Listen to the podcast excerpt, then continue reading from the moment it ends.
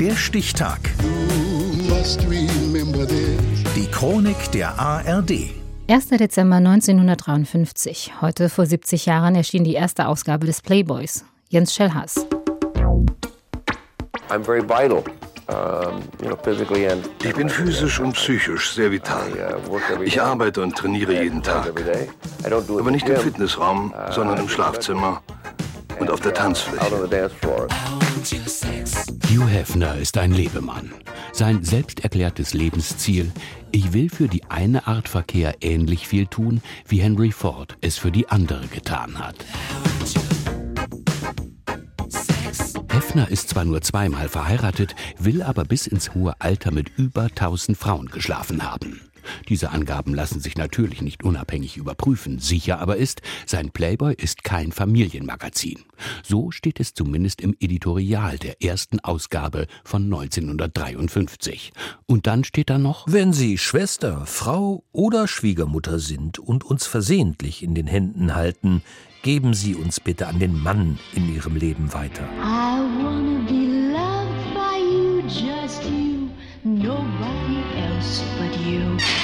Hefner ist 27, gerade Vater geworden und Vertriebsleiter einer Kinderzeitschrift, als er aus seinem Traum Wirklichkeit macht. Für 500 Dollar sichert er sich die Rechte an Fotos von einer leicht bekleideten Marilyn Monroe. Auf drei von ihnen ist sie sogar nackt zu sehen und in Farbe. Die Bilder wurden zwar bereits vor vier Jahren aufgenommen, aber immerhin sind sie noch nicht veröffentlicht worden. 1949 waren sie für einen Pin-Up-Kalender entstanden. Das spärliche Honorar hatte Monroe gebraucht, um ihre Miete zu zahlen. Aber jetzt, 1953, ist sie ein Weltstar. Ich wollte etwas kreieren, das Sexualität, Genuss und Spiel als etwas vollkommen Natürliches ansieht. Erinnert sich Hugh Hefner. Bald kann er sich alles leisten. Die bekanntesten Künstler und Fotografen wie Keith Haring, Salvador Dali, Helmut Newton.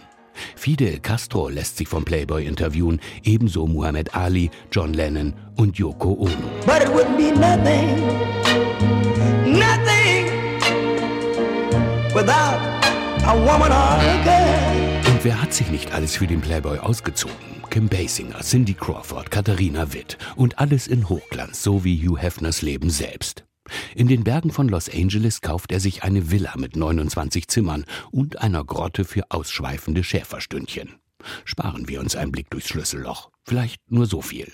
Zum Erscheinen der deutschen Ausgabe 1972 prahlt Hefner vor Journalisten, dass er selbst großer Liebhaber praller Brüste sei, vorausgesetzt, sie kämen frisch aus der Badewanne. I prefer, well, I prefer them washed and clean. Yes, I think so. Träume eines Emporgekommenen. 2017 stirbt Hugh Hefner. Einige Jahre zuvor hatte er ein Grab direkt neben Marilyn Monroes letzter Ruhestätte erworben. Der Kreis schließt sich. Als er 1953 die 500 Dollar für die Rechte an den Fotos mit ihr zu berappen hatte, verkaufte er alles, was er hatte. Weil er nicht wusste, ob es jemals eine zweite Ausgabe geben würde, bekam die erste kein Datum. Innerhalb weniger Tage waren die 70.000 Exemplare verkauft, für 50 Cent das Stück. Erschienen ist der erste Playboy am 1. Dezember 1953, heute vor 70 Jahren.